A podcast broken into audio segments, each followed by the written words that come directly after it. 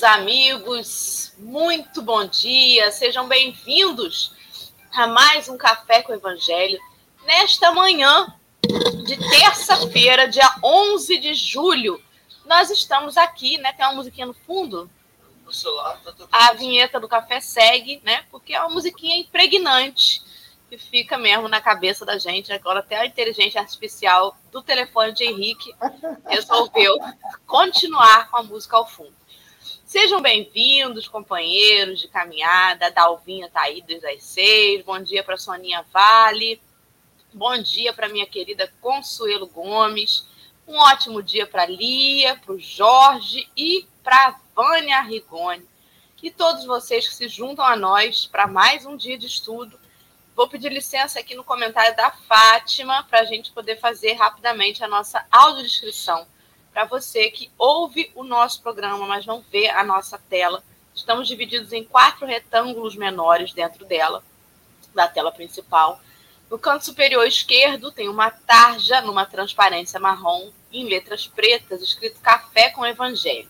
Eu sou a Dora, sou uma mulher branca. Abaixo dessa tarja, meu quadrado, meu retângulo, é, sou uma mulher branca, estou com os cabelos lisos, eles estão é, com luzes na altura do ombro, estou vestindo uma camisa branca, o, estou sentada numa cadeira gamer preta, o fundo da minha tela é uma parede cinza à esquerda e branca à direita, com uma bancada branca e um violão penduradinho ali nessa parede branca.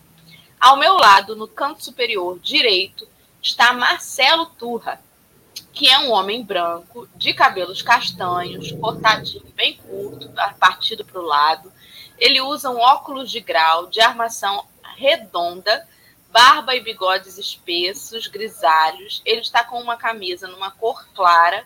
O fundo da tela dele é uma parede branca com alguns quadros pendurados. E abaixo de nós, no canto inferior esquerdo, está Henrique Neves, que é um homem moreno, de cabelos castanhos escuros, ele está solto, um pouquinho abaixo da orelha, com cabelo ondulado. Ele usa barba e bigode espesso, escuro, com uma blusa de moletom cinza e o fundo da tela dele é uma parede cinza escuro ao fundo, com o teto e as laterais na cor branca.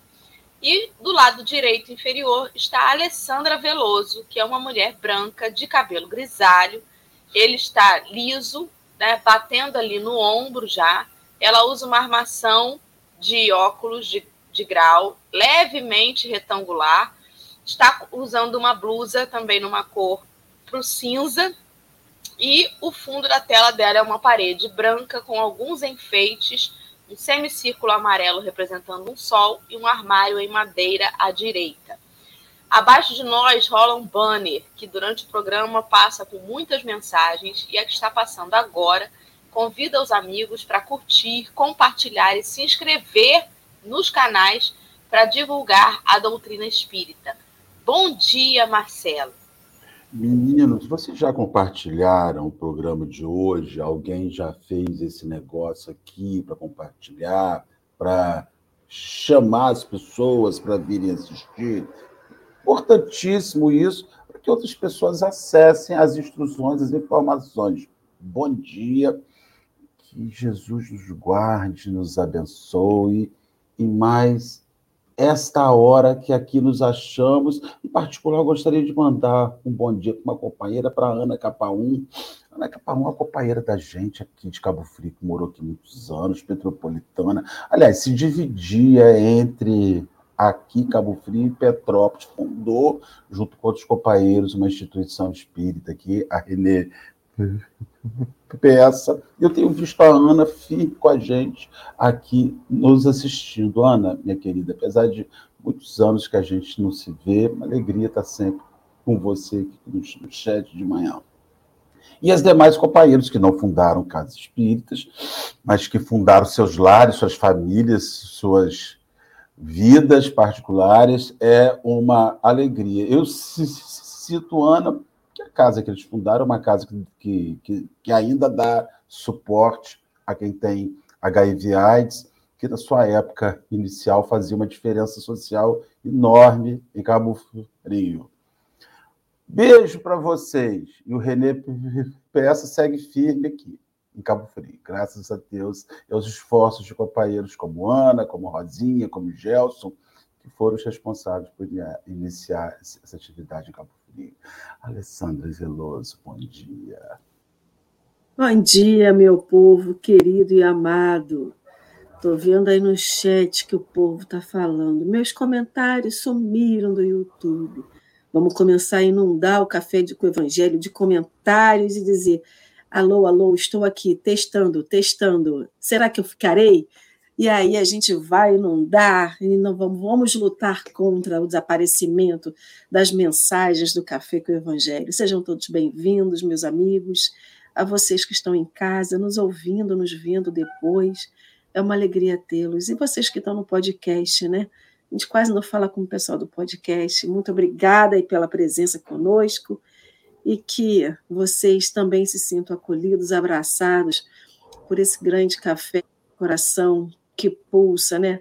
Por cada um que está aqui no chat, que contribui, vocês vão acompanhando os comentários aí pelas leituras que a gente faz. Então, é uma gratidão enorme ter todos vocês, né? Quem está ao vivo agora, quem verá depois, quem ouvirá depois. Café com o Evangelho é isso, é união, né? Marcelo falou da Ana, então cada um que está aqui é tão importante para nós. Então, obrigado por vocês estarem aqui. Bom dia, Henrique. Eu já vou dar um vazar e já volto. Bom dia, bom dia. Bom dia.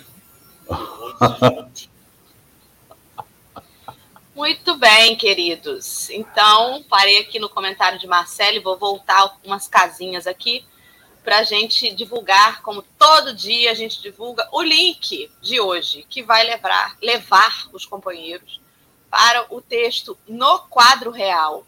Ele foi publicado no livro Caminho, Verdade e Vida, no item 169. Faz menção, então, ao Evangelho de João, capítulo 17, versículo 14 14. E está aí para que os nossos amigos possam também conosco, né? Estudar, buscar e compreender aí um pouquinho melhor as mensagens de Emmanuel tão edificantes, tão importantes para todos nós. Querido Marcelo, você pode fazer para nós a prece inicial para a gente começar? Vamos fazer a prece inicial nesse dia 11 de julho, já estamos quase finalizando a primeira quinzena a hora está voando, o tempo está voando, os dias estão voando, e a pergunta é o que estamos fazendo, como estamos aproveitando a velocidade, a celeridade desse tempo que está passando. Vamos, Jesus querido, aqui reunidos em mais esta hora, te agradecer a oportunidade de estarmos juntos, de estarmos próximos com os nossos companheiros de caminhada, com o Henrique, com a Alessandra, com a Dora e os demais irmãos encarnados que nos acompanham no chat, que estão conosco no chat. Obrigado, divino amigo, por essa oportunidade de reflexão que o Senhor nos seja, que o Senhor nos oferece, que chegue aos corações que nos ouvem como alento, como reposição, como reforço de ânimo para cada irmão que nos assiste. Graças a Deus, abraça-nos e envolva-nos hoje e sempre. E assim vai ser. Vou colocar então agora na tela o nosso texto de hoje. Estamos nós empilhadinhos à esquerda. O texto está num quadro, numa cor é, creme, e as letras estão na cor preta. Henrique, por favor, pode fazer a leitura? Você consegue? No quadro real.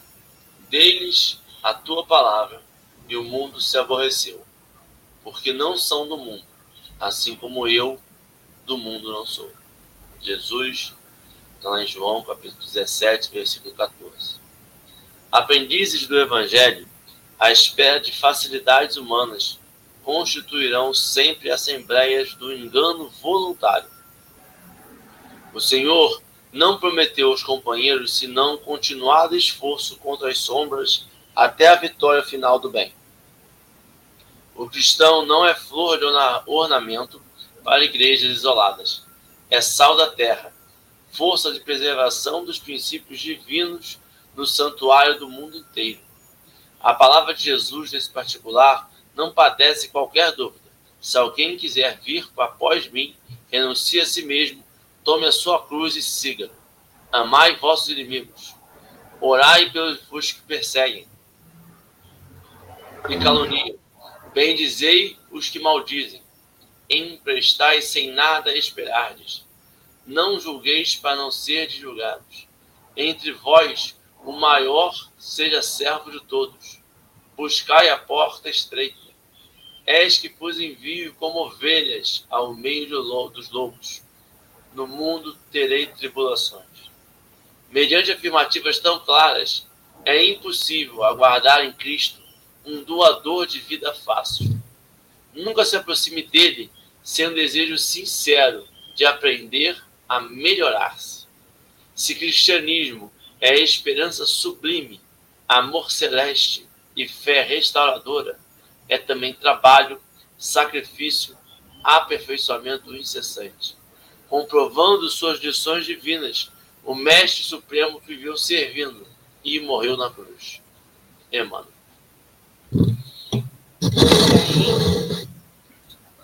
Parar a tela. Ok.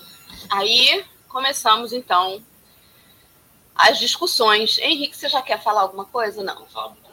Tá. Hoje Henrique fica como ouvinte aí que estamos não estamos muito bem hoje de saúde, mas estamos melhorando. Vamos lá, né? É, ele vem falar sobre, logo no início, que os aprendizes do evangelho, à espera de facilidades humanas, constituirão sempre assembleias do engano voluntário. Só aí já tem informação aberta, né? É, aquele que se coloca na condição de aprendiz, ele tem que ter como premissa a humildade de entender que ele não sabe tudo. É uma característica do aluno, né? Por isso ele tem um professor, ele tem um mentor. O problema é que no caso dos aprendizes do evangelho, como eles têm um, probleminha chamado orgulho, algumas vezes eles acham que sabem mais, né? Que já decoraram a matéria toda e que tá bom por aí. Sabe aquela seis é média e dá para passar? É aquela boa e velha que não vou estudar mais não. Isso aqui eu já sei, já dá para passar. O problema é que essas sabotagens que a gente às vezes faz conosco mesmo, elas promovem o que ele colocou ali, que é um engano voluntário. A gente começa a acreditar que vai encontrar as respostas da prova na gaveta do professor quando ele sair para lanchar. E aquele aluno que está atrás de abrir a gaveta do professor para pegar as respostas e passar na prova, ele está se enganando voluntariamente. Por quê? Porque ele pode aparentemente sair bem na fita. O nomezinho dele vira ali com uma, uma nota azul e ele achar que tá ótimo, porque tá todo mundo vendo, apresentou para o papai e para a mamãe um boletim com boas notas. Mas no fundo, no fundo, ele sabe que aquilo não condiz com o seu esforço real, que aquilo não representa um aprendizado de fato. E isso se dá no farisaísmo atual, em que ainda, e eu vou falar até do movimento espírita, porque é onde eu, eu milito, onde eu trabalho, né? A gente sabe que isso acontece em outras religiões também, mas onde eu vejo no dia a dia, onde eu me vejo, é muitas vezes a gente achando que precisa sair bem na foto, que precisa estar ali cumprindo um papel somente da boca para fora, só para inglês ver, né? Eu dou sempre o exemplo é, do sujeito que tem pavor de ajudar em casa, e que vai para casa espírita para descascar batata para sopa. Em casa não lava um prato. Adora, mas pelo menos lá ele se esforçou e está indo para fazer o bem. Será que tá de fato? Será que na hora que está descascando aquela batata, como estão os pensamentos daquela criatura? Será que ele está na tarefa voltado para a tarefa? Ou será que ele está ali, mas com pensamento lá fora? Ou criticando o, o comportamento do companheiro que está do lado dele ali na casa espírita? A gente vai se enganando voluntariamente e depois a gente quer os louros daquilo que a gente simplesmente não fez. E até eu estava ouvindo, eu até comentei com vocês esses dias, eu estou ouvindo de novo a rádio novela Obreiros da Vida Eterna. E tem um resgate, logo nos primeiros capítulos, de um padre, Domênico.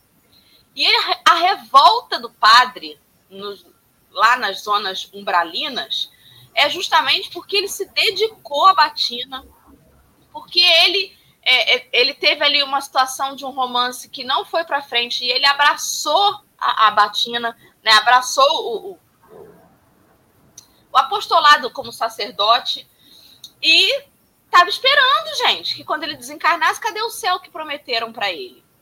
Só que no meio daquele diálogo bo dos bons espíritos que foram resgatar esse, esse companheiro, ele teve um, um, uma possibilidade de fazer um autoexame consciencial. E depois perguntaram a ele: Você acha mesmo que depois de todas essas recordações que estão vindo agora na sua tela mental, você acha que você era merecedor do céu que você imaginava ter só porque esposou o sacerdote? Gente, não, vem, não me vem a palavra. O celibato? Obrigada.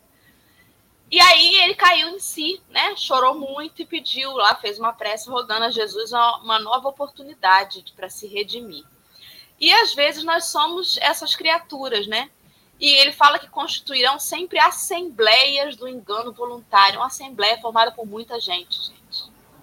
É muita gente. Ou seja, a gente às vezes se engana sozinho e às vezes a gente se engana em massa, voluntariamente, né? comecei. Vai.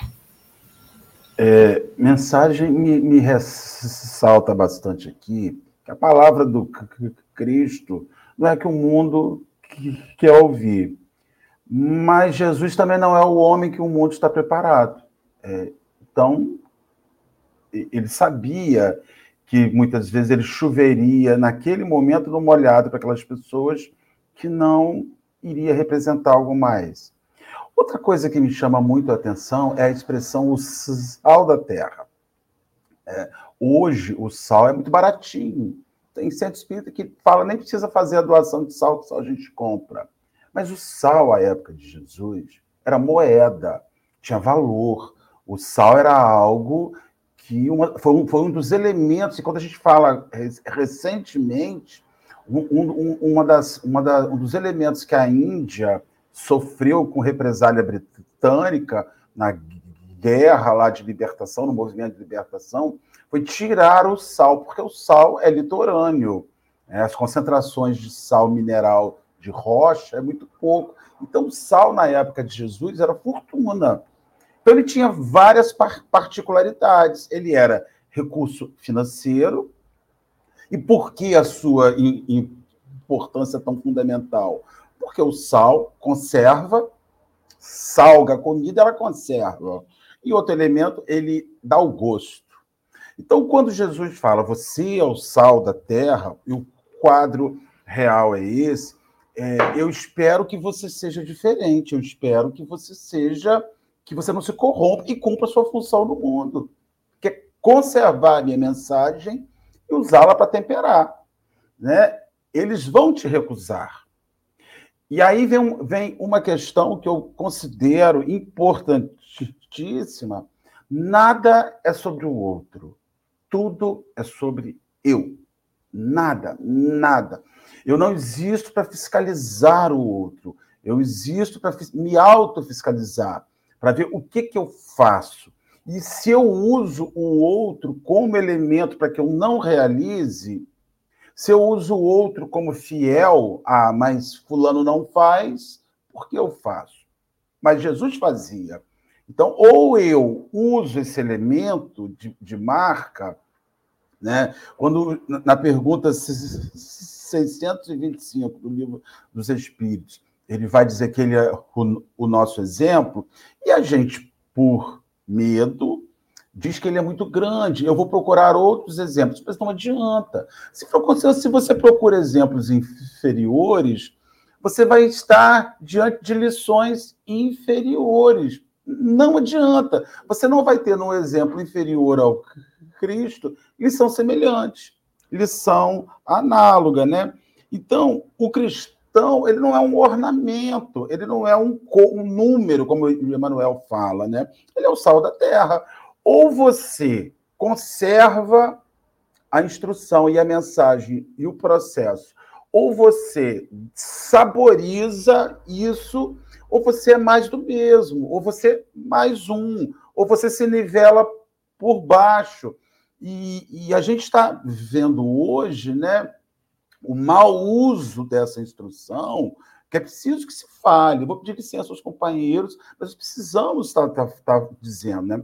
Quando um religioso, uma pessoa que, que se diz detentora e conhecedora da mensagem, e, e ela usa a mensagem não como uma dinâmica de autotransformação, mas como uma dinâmica de atacar pessoas diferentes. Então, quando uma pessoa fala que Deus odeia, como estamos vivendo agora, os homossexuais, né, por uma dinâmica religiosa particular, este homem apanha a palavra que deveria ser para conservar o amor e abre espaço para que a palavra apodreça, para que a palavra mofe, para que a palavra plante o mal. Então, nós não somos cristãos para dizer o que o outro tem que fazer certo.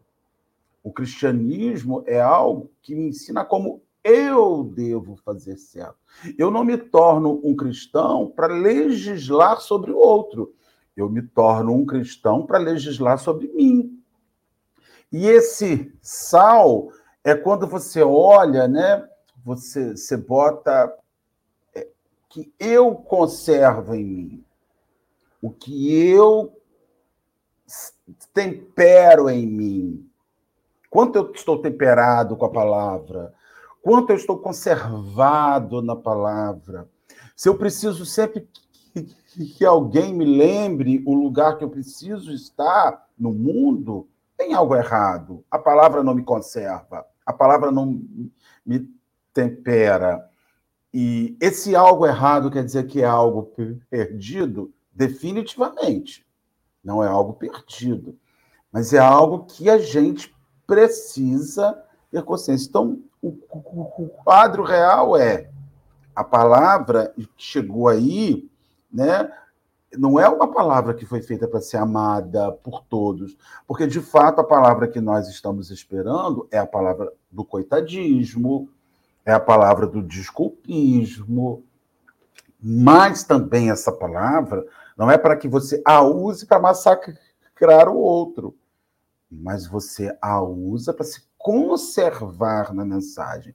Por isso o sal, o sal conserva você. Ele, se você não for o sal da sua vida, você será destruído, você apodrecerá.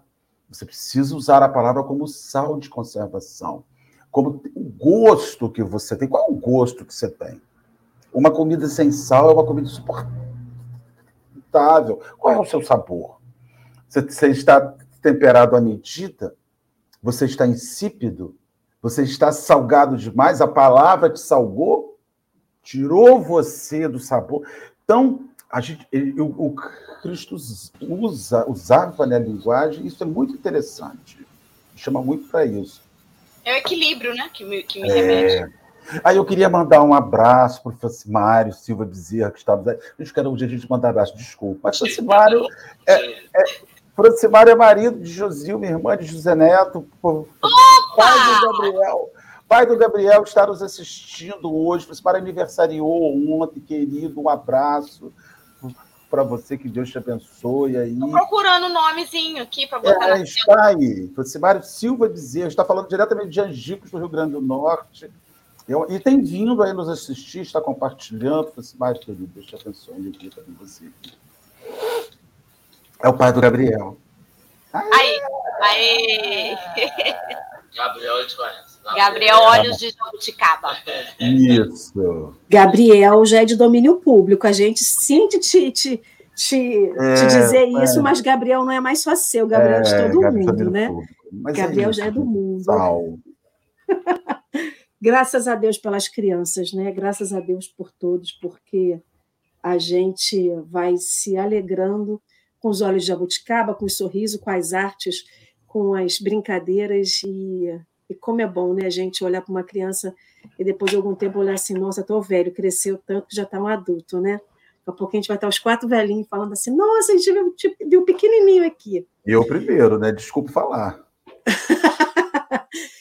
posso falar um pouquinho? O Marcelo estava falando sobre essa questão do céu da terra, estava aqui pensando nos aprendizes, né? e me vendo como esse aprendiz, vestindo mesmo a carapuça. É, a gente, quando é aprendiz de alguma coisa, no caso, né? Aqui a gente está falando sobre o evangelho. Então, aprendiz do evangelho. Mas a gente poderia ser aprendiz, a gente usou esse paralelo outro dia, estava Henrique na tela, se eu não me engano, acho que era o Daniel Sardinha que estava com a gente, né, Henrique? Que a gente estava falando sobre a questão do aprendiz. Aprendiz é alguém que tem fome de aprender, que tem vontade de aprender, que está ali se empenhando para aprender um novo ofício. A gente usou até o paralelo aí com a profissão do Henrique. E esse aprendiz, quando ele está lá no início, ele está naquela, naquela parte em que está sendo preenchido de conhecimento, esse conhecimento vem como um tempero, né? Então é a parte do sal da terra que tempera a vida.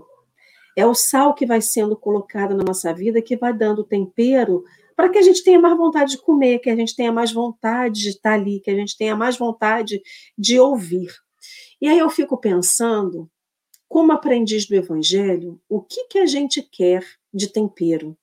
O que, que a gente quer que seja colocado nesse processo de aprendizado para seduzir a gente no paladar, para a gente continuar?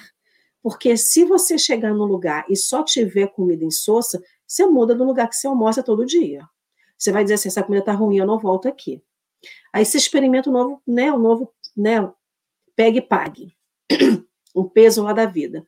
Ah, essa comida está muito estranha, não está com tempero suficiente, eu vou para outro lugar. Então, a gente fica mudando de religião, a gente fica mudando de casa espírita, porque o que a gente ouve não tempera a nossa vida, ou a gente acha que não tempera. Ou quando tempera, a gente diz que azeda, ou que talha a comida, por quê? Porque alguma coisa a gente ouviu que não nos agrada. Então, como aprendiz, e eu vivi isso na minha vida, lá na minha adolescência, de pular de religião para religião, não para poder é, buscar uma nova religião, porque eu já tinha a minha, mas eu gostava de ouvir o que diziam as outras religiões.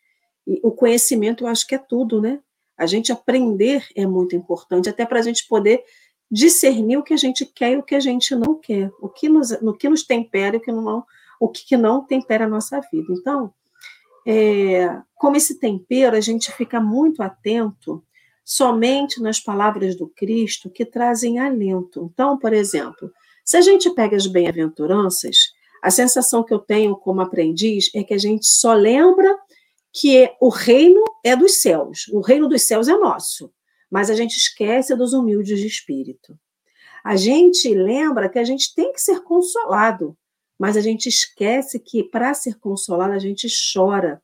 E chora por quê? Porque a gente entrou em contato com aquela com aquela palavra, a gente foi modificado por aquela palavra e virão questões que vão nos desafiar com aquela palavra, né? Então, por exemplo, a gente vai viver a dor, vai viver o sofrimento, mas a palavra está nos consolando e está dizendo para a gente: vocês serão consolados. Então, a gente lembra que a gente tem que herdar a terra, a gente lembra que a gente terá fartura, mas a gente não, tem, não quer ter a fome de justiça, ter fome e ter sede de justiça. A gente quer misericórdia, mas a gente não quer ser misericordioso. Então, a gente sempre quer a palavra de estímulo de Jesus mas a gente não quer aquilo que nos prepara para aquela palavra de estímulo. Ou seja, a gente lembra do amar a Deus, mas não lembra do amar os inimigos. Porque a gente vai falar assim, não, mas Deus é muito bonzinho, né? Deus deu a vida a gente, Deus me deu o que eu tenho, então eu posso amar a Deus sobre todas as coisas, mas amar o inimigo, ah, isso para mim não, isso não é para mim.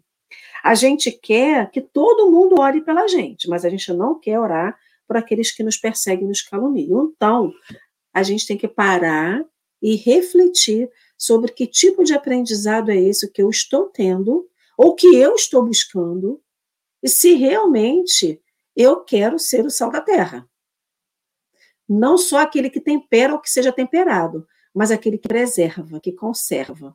Porque conservar a palavra do Cristo não é pegar o livro e ler a palavra do Cristo, não é pegar a Bíblia e ler, não é pegar o Evangelho e ler. Conservar a palavra do Cristo é conservar em nós, é intronizar dentro de nós. Aí eu li uma frase que, que vem bem ao encontro que a gente está dizendo, que é assim, a pessoa que desperta por Cristo, ela é ativa, ou seja, ela não fica parada. Não se abate perante os fracassos, as dificuldades, enfrenta com bom ânimo os desafios da vida. E enfrentar com bom ânimo os desafios da vida não é fácil, mas é que nem esse sal. Você tem que ir botando devagarinho para não perder a mão. Então, esse bom ânimo é aquilo que a gente vai colocando na nossa vida para a gente não perder a mão. Perder a mão com o quê? Justamente diante dos fracassos e das dificuldades. Então, todo mundo quer ser o sal da terra quando fala, né? É uma, tem uma licença poética, é bonito, mas não é fácil ser sal da terra, né?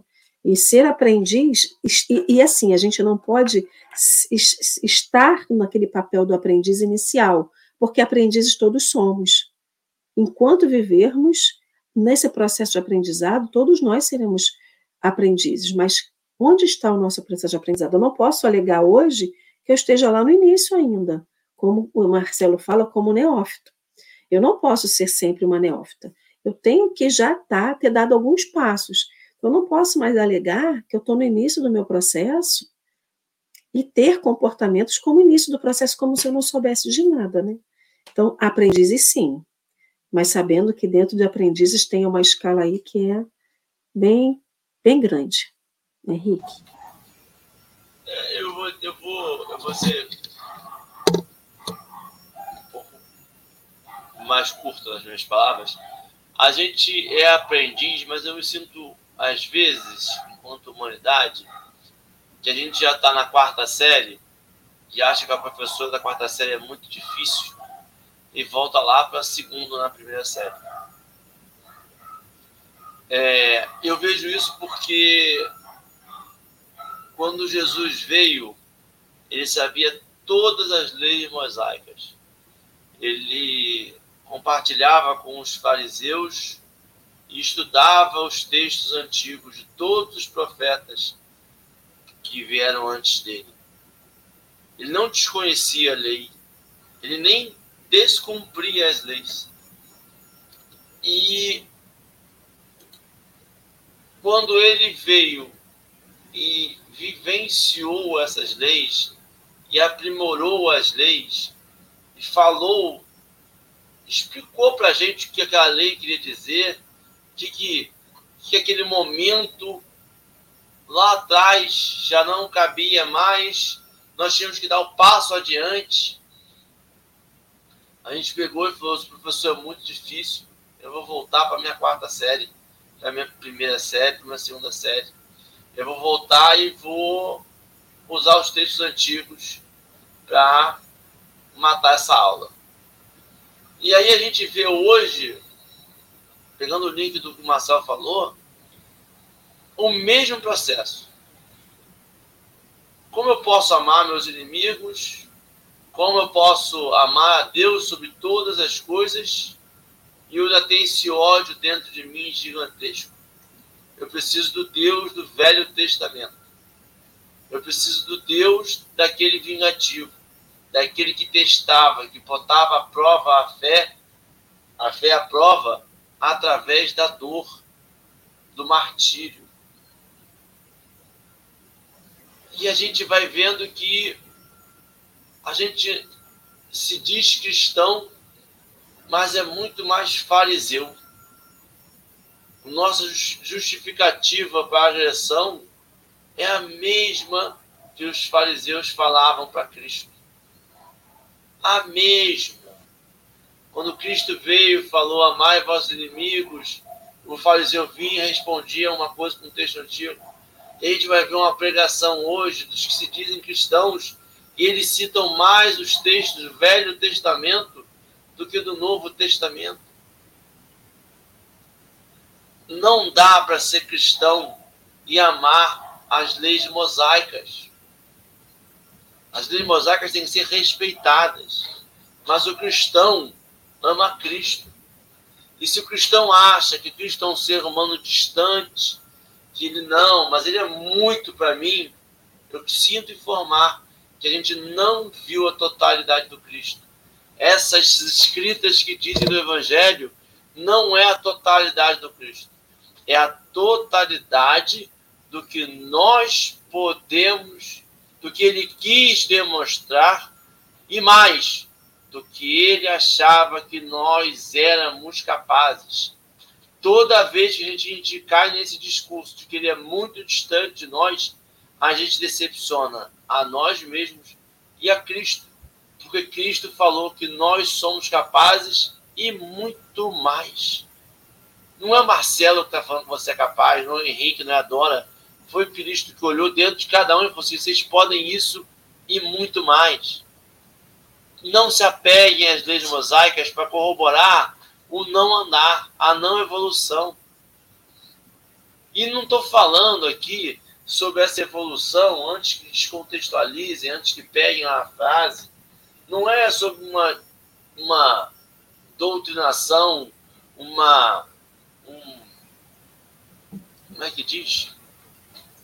É, ditadura de LGBTQIPA+. Não, não é, né, não é não, não é ditadura, porque as pessoas falam assim, eles estão forçando a gente. Como se fosse lembrar, uma imposição. É, e tem que lembrar quanto tempo Cristo passou para falar mal desses costumes. Zero. Com quem Cristo sentava para jantar? Com os fariseus que falavam sobre leis antigas ou com essas pessoas do Distrito Vermelho que eram renegadas? O evangelho não é para os acomodados. O evangelho não é para aquelas pessoas que olham a vida e falam: tá ótimo do jeito que está. Não é para gente, não é para você. O evangelho é para os inconformados. Quem disse isso é o Henrique? Eu estou negando o evangelho? Não. Quem disse foi Cristo. Nós todos temos que ser inconformados. Não é para tirar você do grupo do Bolinha do Cristo. É que para você entrar no clube do Bolinha do Cristo, você tem que estar inconformado com alguma coisa. Você tem que querer se melhorar. Não adianta tentar encaixar as palavras do Cristo num, numa, num conformismo, numa coisa que já está do jeito que está. Não. O Cristo é para os inconformados. É para aquelas pessoas que estão doloridas, desesperançosas. Sabe por que elas estão desesperançosas? Porque elas colocaram a fé delas em ritos e não em fé. Em rito. Em eu vou pegar minha hóstia, eu vou ouvir a pregação, eu vou dar meu dízimo, eu vou ouvir o pastor, eu vou ouvir o padre, eu vou ouvir o, o, o, o preto velho, eu vou ouvir, eu vou ouvir, eu vou ouvir, e você, nesse processo todo como nós estamos, para mim, o grande magnífico da mensagem do Cristo é porque ele não pasteuriza, no sentido de não faz uma massa homogênea. A mensagem é sempre individualizada, porque a caminhada é individual. O meu evoluir não é o evoluir da lei do Marcelo e da Dora. Ele é único. A minha versão do Cristo que eu vou me tornar, é única. O que a gente vê em outras religiões é essa homogeneidade de que você tem que chegar até esse ponto. Não posso definir que ponto você pode chegar, porque só quem pode definir que ponto você pode chegar é você, através da caminhada, através do desenvolvimento. É incômodo. Se não está incomodando, gente, a gente fala de Emmanuel, que Emmanuel era meio duro nas palavras, né? Ele fala, não, mas Emmanuel, né, também, ele era, ele é às vezes curto e grosso, né? Ele, ele não dava margem, né, para interpretação. Jesus, muitas das vezes, também não. A gente que amplia a interpretação. Emmanuel, quando descreveu ali, ele termina dizendo as, as afirmativas são claras e impossível aguardar em Cristo um doador da vida fácil. Impossível. E a gente vai, a gente escuta, que, que a gente vê mais fácil? De que com Cristo a vida fica mais fácil. De que com Cristo o fardo fica mais leve. De que com Cristo ele carrega no colo. Ele não disse em momento algum o colo vai ser. Ele vem a mim que o meu julgo é leve. Você vai continuar suave. suave. Não, não quer dizer que a sua cruz, ele não vai pegar a sua cruz e transformar em pena. Mas o dele é suave. O dele, a ideia que ele vai passar, a percepção que ele vai passar da vida é uma vida suave. Não quer dizer que as nossas cruzes vão ser levadas, que ele vai carregar para a gente, que ele morreu pelos nossos pecados e que nós estamos livres para fazer o que nós quisermos. Não. Não. Cristo veio para incomodar a gente, para tirar a gente da zona de conforto, para dizer que o que estão fazendo é pouco, para dizer tem pessoas com dor, tem pessoas com fome, tem pessoas com sede, e vocês estão vivendo como se nada tivesse acontecendo. Cristo veio para dizer que nós podemos ser mais. E não, não é que, que a gente pode ser o super-homem, é que a gente é pouco. A gente faz pouco com o que nos é dado. Cristo veio para provar que o que é dado para a gente é mais do que o suficiente para nós e para o próximo. Toda vez que a gente acha que é pouco, a gente está sendo um cadinho egoísta. Falei que ia falar pouco, falei muito. Desculpa. Vou levar minhas considerações finais, então, rapidinho. É, ele põe uma frase ali que eu tenho a sensação de que eu já ouvi muitas vezes. E eu não me lembro nem de ter lido esse texto antes do, do café, mas enfim. O cristão não é flor de ornamento para igrejas isoladas. É força de preservação dos princípios divinos no santuário do mundo inteiro. A gente entende a primeira frase. O cristão não é flor de ornamento para igrejas isoladas, né? Não é para a gente ficar ali no filtro da foto saindo bonitinho. Mas a segunda já é mais difícil. Como ser força de preservação dos princípios divinos no santuário do mundo inteiro? Primeiro, que princípios divinos são esses? A gente conhece de fato? E segundo, como preservar algo que você não tem?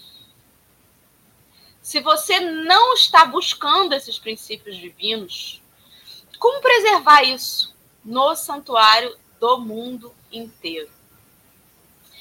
E aí me fez lembrar, é, até a gente está assistindo, né, The Chosen, e a gente está na terceira temporada, bem devagarzinho, com pena de acabar.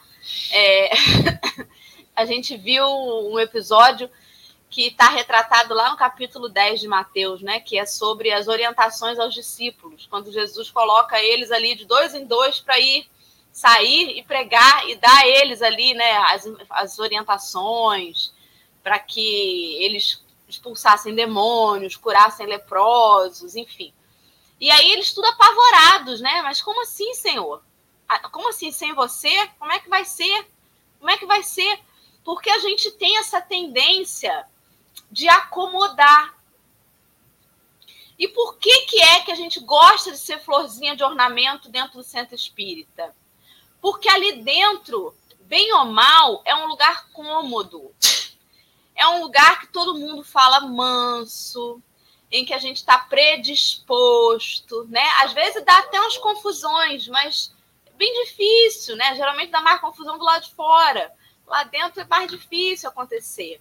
E a gente a gente gosta de, um, de uma bengalinha, de um porto seguro, sabe? Aquela rodinha da bicicleta, aquele se a minha mãe for junto, eu, eu entro no dentista a gente tem muito medo, a gente, a gente não acredita que a gente consiga preservar o que a gente já adquiriu. Não é a primeira encarnação que a gente escuta falar de Jesus Cristo. Talvez seja a primeira que a gente está conseguindo tatear o, o, o Evangelho segundo o Espiritismo.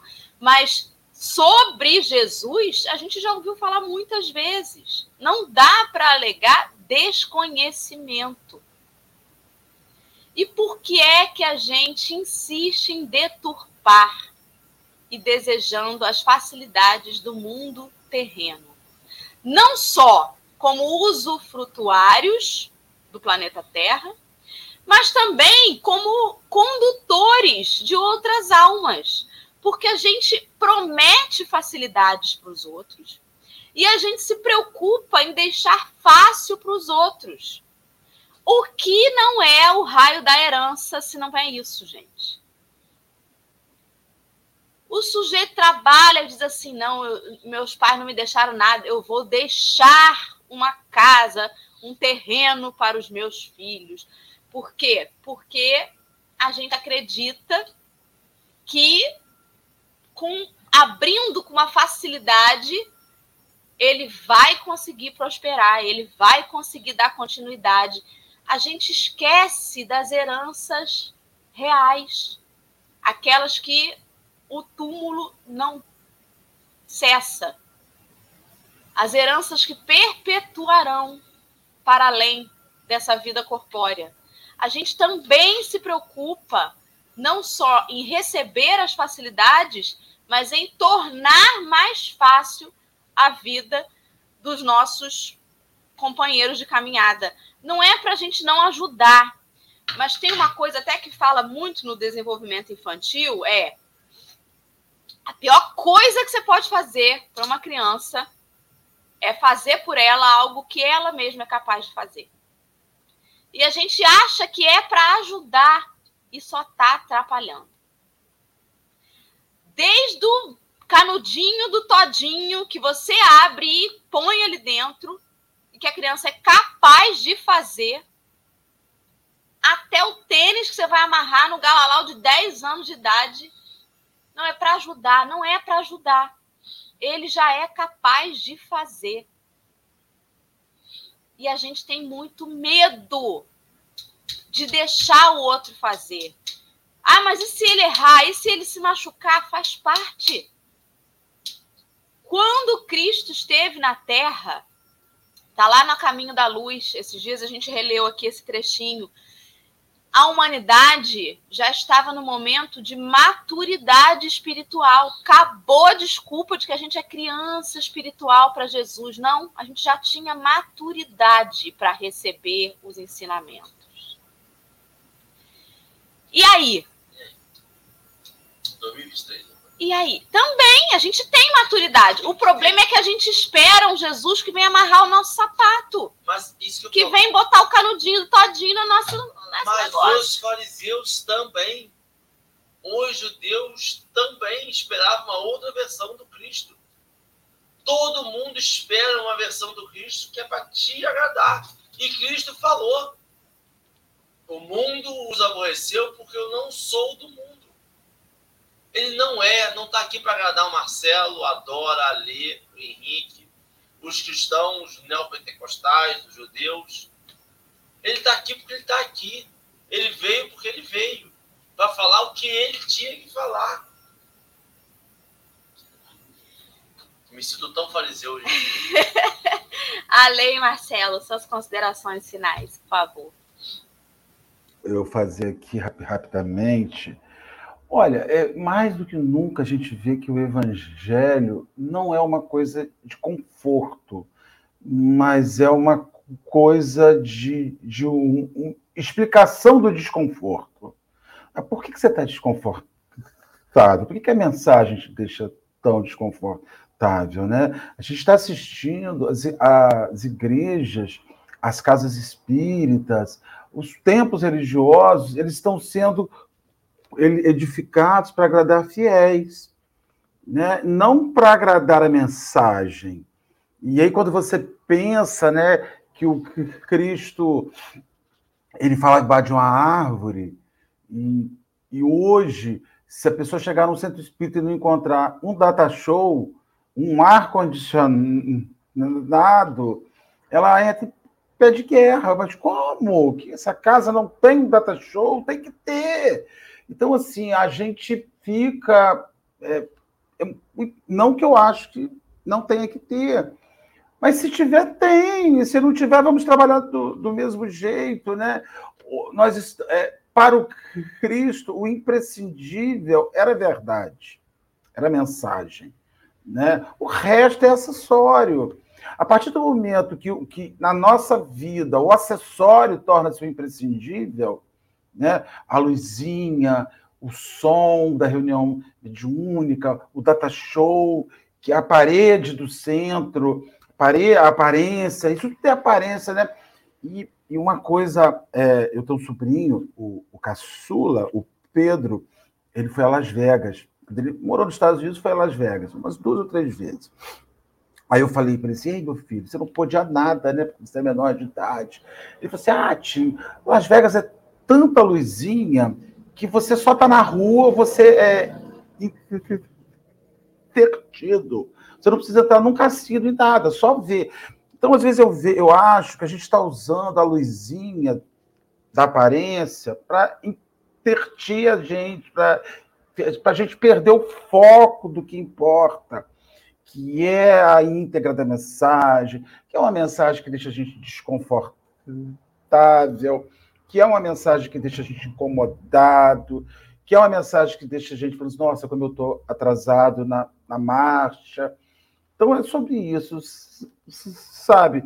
É, o, o, evangelho ele é desconfortável e nem sempre o que é desconfortável é ruim. É, é tipo, você está obeso, eu sou uma pessoa obesa.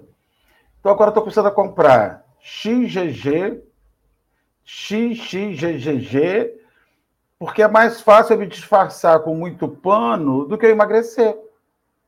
Entendeu? E eu tenho essa consciência. E preto, eu tenho usado preto e XGG, porque disfarça. Porque a gente vai vivendo de disfarce, né, gente? É disfarce. Vamos disfarçar isso aqui, vamos chamar todo mundo de irmão, vamos não sei o que lá. E a, e a verdade prevalecerá, prevalecerá na nossa consciência e prevalecerá além da vida material. O ótimo estar com vocês. Eu tenho que emagrecer e depois mandar apertar todas as minhas camisas com 5G. Amo junto, Marcelo. Amo junto. Enquanto vocês estavam falando, é, eu fui visitando as minhas, as minhas ações na casa espírita. Né? Quando ele fala que o cristão não é flor de ornamento para a igreja isolada, ele do templo religioso, acho que se Emmanuel pudesse fazer hoje, ele botaria o templo religioso, né? porque aí ele engloba todo mundo. E aí a gente fica pensando que a gente é mero enfeite por a gente ser cristão. E a gente passa a vida no mundo sendo enfeite. Ou seja, vê um problema no meio da rua, a gente se diz cristão, mas a gente vira para o outro lado porque tem medo de se, de, de se envolver numa briga e levar um tiro ou ser envolvido na briga. E assim é na casa espírita. A gente acha que a gente é um mero enfeite quando a gente aceita ser tarefeiro na, na, na função, né? E aí você tem diversas tarefas dentro da casa espírita. Aí você está na recepção, você está achando que você é só um rosto que está com um sorriso, né? Você mete lá um sorriso de impressão, aí você faz assim, todo mundo que chega, você sorri com um sorriso de impressão. E não é sobre isso, né? Estar na tarefa é o que Emmanuel fala aqui, né? Não é só estar na tarefa por ser fácil a tarefa, ou porque é a tarefa que você pode fazer. Mas se realmente está empenhado na tarefa, se você é da recepção, você realmente acolhe quem está chegando, se você enche o copo, você enche o copo já tentando mentalizar ali que as pessoas bebam aquela água, que elas restaurem as suas energias, que aquela água faça efeito no corpo das pessoas e na mente, na alma delas. Se você é o tarefeiro que vai limpar o banheiro, você deseja que aquele banheiro né, possa estar sempre limpo, cheiroso, para que as pessoas vão lá. Então, ser tarefeiro não é uma flor de ornamento. Eu não sou tarefeira porque eu sou cristã e por isso eu tenho que ir lá aplacar minha consciência de que eu tenho que ser tarefeira porque eu tenho que fazer alguma coisa para a casa espírita porque eu estou ali. Não é sobre isso. Eu não preciso aplacar minha consciência de contribuir com a casa sendo tarefeira. Eu tenho que ser tarefeira porque eu realmente quero ajudar a casa. Porque eu sou mais um integrante a contribuir pela sustentação daquela casa. E aí Emmanuel vem dizer aqui, foi que Dorinha falou, a gente acha que estar com Cristo, e a gente acha que estar com Cristo, o caminho já, né, o caminho que me leva a estar com Cristo é ser tarefeiro, e não deixa de ser, mas não é somente isso, é de facilidades. Então, assim, tem tal tarefa, aí eu estou aqui na tarefa, eu posso fazer. Ah, tem isso aqui, eu estou aqui, eu estou prestes a fazer. Eu sempre sou o tarefeiro bombril que faço todas as tarefas. Mas você faz porque você quer, porque você realmente tem o intuito de ajudar, ou você quer ocupar a sua vida, a sua mente com a tarefa, sem se envolver na tarefa. O que é se envolver na tarefa? Por que, que vocês fazem isso? Né? Perguntar por que, que vocês têm. Por que, que esse, esse filtro fica nessa posição? Eu poderia fazer alguma sugestão, ou entender qual é o processo, não sair criticando tudo pelo simples fato de criticar. Essa cadeira está aqui por quê? Ela tem que estar virada para a porta por quê? Ela não pode ser o contrário? Então, assim, a gente não se envolve na tarefa querendo saber o que é a tarefa. A gente só quer fazer por fazer. E, a, e estar com Cristo não é uma vida de facilidade.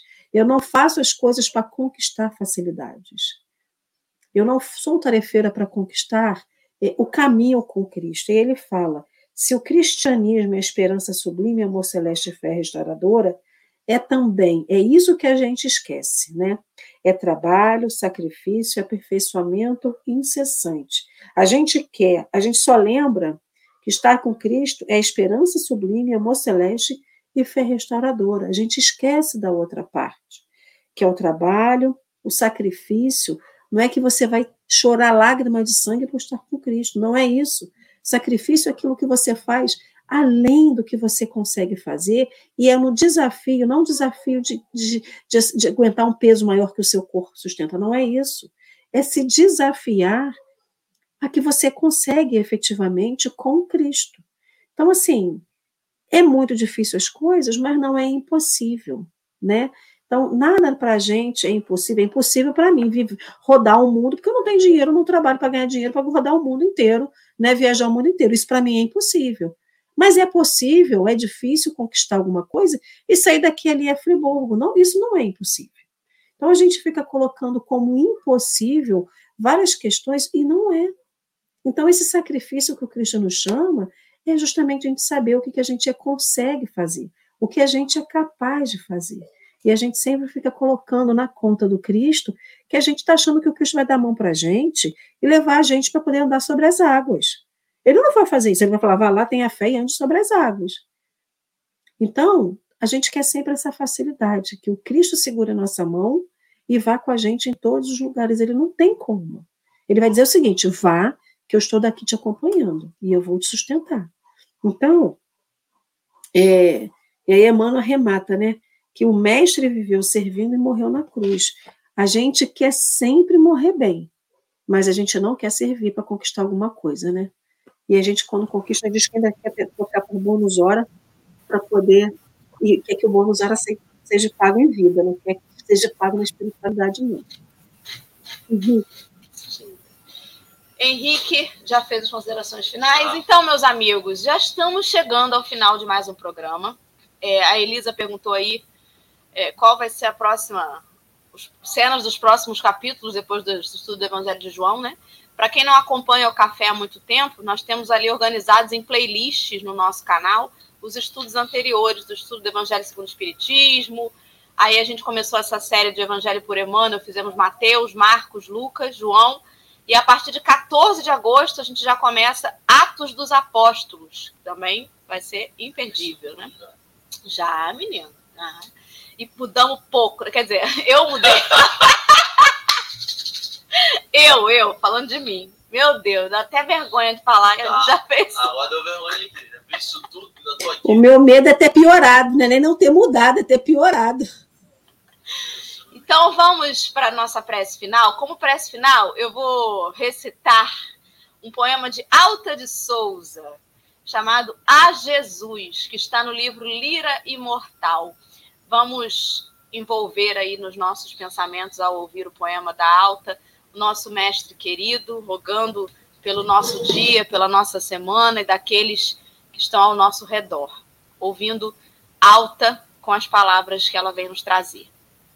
Mestre e Senhor, Protege os desgraçados que se vão sem conforto e sem guarida, nas grandes tempestades dessa vida, no turbilhão da dor e dos pecados. Acendem para os céus todos os brados da alma humana cansada e dolorida. Balsamiza com amor toda ferida que punge o coração dos degredados.